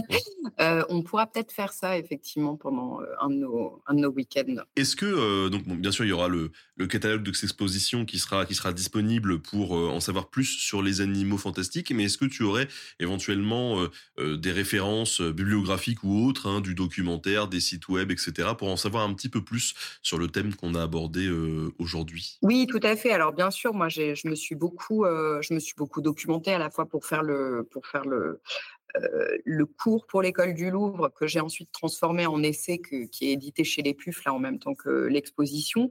Euh, alors, il y a beaucoup, beaucoup de, de, livres, notamment les livres de Pastoureau, qui sont vraiment des bibles hein, qu'il faut lire, notamment son bestiaire du Moyen Âge. il y a le, le livre dont j'ai déjà parlé, des deux la campagne, Animaux étranges et fabuleux, bestiaire fantastique dans l'art, chez Citadel et Masneau. Il y avait eu cette magnifique exposition L'étrange et le merveilleux en terre d'islam au Louvre il y a quelques années dont vous pouvez retrouver le catalogue qui est vraiment euh, qui est vraiment hyper intéressant. Et puis il y a aussi euh, il y a aussi des sites internet euh, où on retrouve des choses voilà des choses à la fois très techniques et enfin très pointues je veux dire mais mais aussi très accessibles. il y a notamment le Collège de France le site du Collège de France où on peut retrouver plein de colloques. Et il y avait eu un colloque en 2015 qui s'appelait entre Dieu et homme, anges, démons et autres figures intermédiaires, où on voit tous les animaux fantastiques qui sont dans la Bible. donc, vous pouvez retrouver tout ce colloque sur le site du, Collège de France, à la chaire des études bibliques de Thomas Remer. Et puis, pour tout ce qui est fantaisie, euh, moi, j'avais adoré, euh, en préparant le, cours de l'école du Louvre, j'avais regardé la chaîne qui s'appelle Culture particulière, qui était, euh, qui était un projet qu'avaient mené notamment les étudiants d'Anne Besson, justement. donc, Culture particulière, c'est une chaîne YouTube qui est encore actuelle, qu'on peut, qu'on peut voir actuellement, consacrée à la fantaisie en tant que genre littéraire, mais aussi qui aborde plein d'autres médias qui parlent notamment des jeux de rôle, euh, euh, du cinéma, euh, etc. Trop bien. Merci, merci pour ces, pour ces références-là. Si, à tout hasard, ça m'étonnerait quand même fort, les gens qui nous écoutent, après ces presque deux heures passées ensemble, étaient toujours pas convaincus de venir voir cette exposition au Louvre-Lens Alors, je leur dirais qu'on a... Bon, déjà, faut, faut aller au Louvre-Lens de, de, base, parce que le Louvre-Lens est vraiment je trouve, l'un des lieux les plus, euh, les plus accueillants en tant que musée qui existe à l'heure actuelle, parce que c'est vraiment notre, euh, voilà, notre but numéro un, que les gens qui viennent au Louvre-Lens se sentent accueillis, se sentent bien. Il n'y a même pas besoin d'aller voir les expositions si vous ne voulez pas. Juste vous vous installez dans la médiathèque, vous faites nos, nos ateliers gratuits, vous installez avec, avec vos enfants ou tout seul, vous lisez les bouquins et puis, puis voilà. Puis comme ça, si vous avez envie de revenir, vous reviendrez et voilà.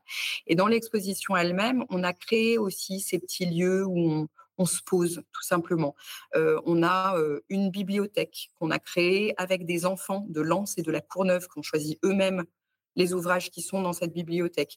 On a deux salles de cinéma, une salle de cinéma plus pour les adultes, euh, voilà, où on va aller de Méliès à Terry Gilliam, et une salle pour les enfants, toujours en lien avec les enfants de Lancer la Courneuve qui ont choisi les extraits, où on peut se poser pendant des heures et regarder les extraits, et, voilà.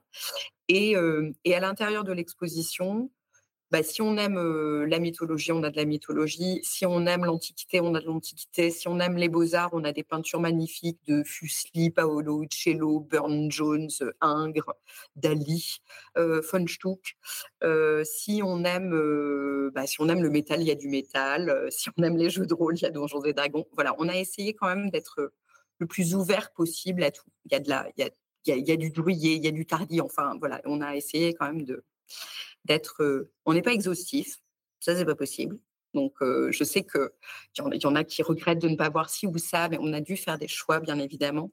Mais on a essayé quand même d'être le, plus large possible pour intéresser tout le monde. C'est oui, et je veux dire, c'est exactement ce qu'on fait sur Nota Bene aussi, et c'est des approches qui souvent sont indispensables pour commencer à rentrer en détail dans les affaires qu'on nous présente. Et honnêtement, vous l'avez vu, bah, dès qu'on commence à, en parler un peu, rien que ces deux heures-là, ça donne envie de gratter un petit peu plus le sujet d'autres actus que, que l'expo avec le musée? Euh, oui, alors on a pas mal de pas mal de, de choses qu'on va pouvoir faire pendant les vacances. Alors déjà pendant les vacances, nous avons nous vous avons concocté un marathon Harry Potter. La Toussaint donc. À la Toussaint, pendant les vacances d'automne, vous pourrez aller voir l'intégralité des films d'Harry Potter pendant tout un week-end. Cool. Par ailleurs, vous aurez aussi des ateliers pour fabriquer des masques de cinéma, des ateliers pour euh, de, de, de, maquillage de cinéma, etc.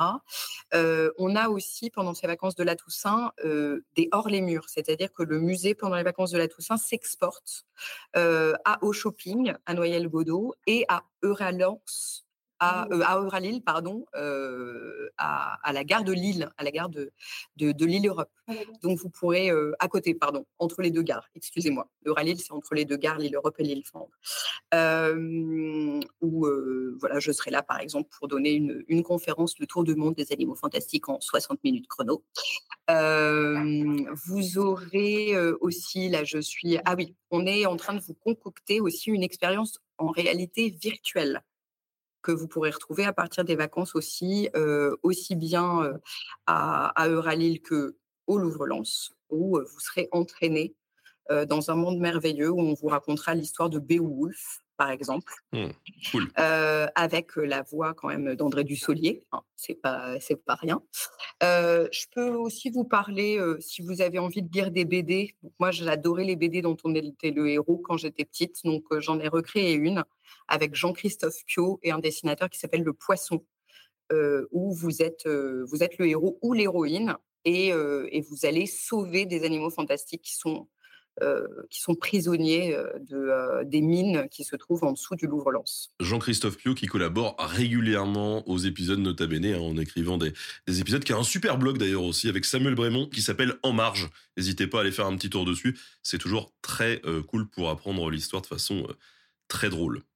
En tout cas, on a euh, euh, Malo qui nous disait qu'il regrettait euh, du coup d'avoir fait de l'histoire politique maintenant parce qu'il aurait voulu écrire sur les animaux fantastique. Euh, Alors, je dis à Malo, ça n'est pas incompatible. Les animaux fantastiques sont des animaux politiques. Et notamment là, dans les mouvements LGBTQIA+, Minotaure, licorne, non, il peut s'en donner à cœur joie. Écoute, en tout cas, euh, Hélène, merci de nous avoir accordé euh, deux heures de, de, ton temps pour nous présenter euh, cette exposition qui parle des animaux fantastiques. Rappelle-nous la, la, fin de l'exposition. Alors, ça aura lieu quand? euh, le, 15, le 15 janvier. Vous pourrez voir l'exposition jusqu'au 15 janvier. Jusqu'au 15 janvier au Louvre Lens. Donc le Louvre-Lens, hein, je rebondis sur ce qui s'est dit dans le chat, c'est bien à Lens, c'est pas à Paris. le Louvre Paris est à Paris. Pour ceux qui veulent se, procurer le, catalogue, c'est uniquement sur place ou il y a moyen de l'avoir ailleurs? Non, non, il est diffusé partout, dans toutes les bonnes librairies. Donc, euh, vous pourrez même le voir au Louvre Paris. Euh, non, vous pouvez le voir vraiment dans toutes les, dans toutes les librairies, euh, chaînes, pas chaînes, indépendantes, voilà. nous sommes diffusés aussi, parce qu'en fait, on est en coédition hein, pour le catalogue, mais on n'est pas en coédition pour Les Monstres Engloutis, notre bande dessinée dont on est le héros, mais on est diffusé euh, par un diffuseur de bande dessinée. Donc, vous pouvez aussi nous retrouver dans toutes les bonnes librairies. Ça, on pourra le retrouver du coup même après l'exposition. Euh, on pourra se le procurer, il n'y a pas de problème. Exactement. Je dis ça pour tous les gens qui nous écoutent du coup en rediff et qui se disent mince, on est en février. L'expo est terminée. Vous pouvez euh, continuer l'aventure avec ce catalogue. Merci encore, Hélène. Bah, merci à toi, Benjamin. Merci pour tout. Très hâte de venir euh, moi-même fouler, euh, fouler cette expo de, de, mes pieds et puis euh, découvrir un petit peu tout ça. Pour ceux qui nous ont accompagnés lors de cette émission, eh ben, merci hein, d'avoir été là, d'avoir posé vos questions qui se sont très bien intégrées au fil, si bien que j'ai même pas eu à interrompre le fil. Hein. Pour le coup, on a fait un fil de deux heures parce que voilà, vous êtes, vous êtes absolument parfait. Et puis j'aimerais remercier aussi tout particulièrement, comme d'habitude, Louis alias la pastèque masquée hein, sur Twitch qui prépare les le fil des émissions. Et honnêtement, comme toujours, c'est nickel. Voilà, je crois que j'ai remercié tout le monde. Merci à toute l'équipe du Louvre-Lens. Et passez tous une bonne fin de journée. Salut À bientôt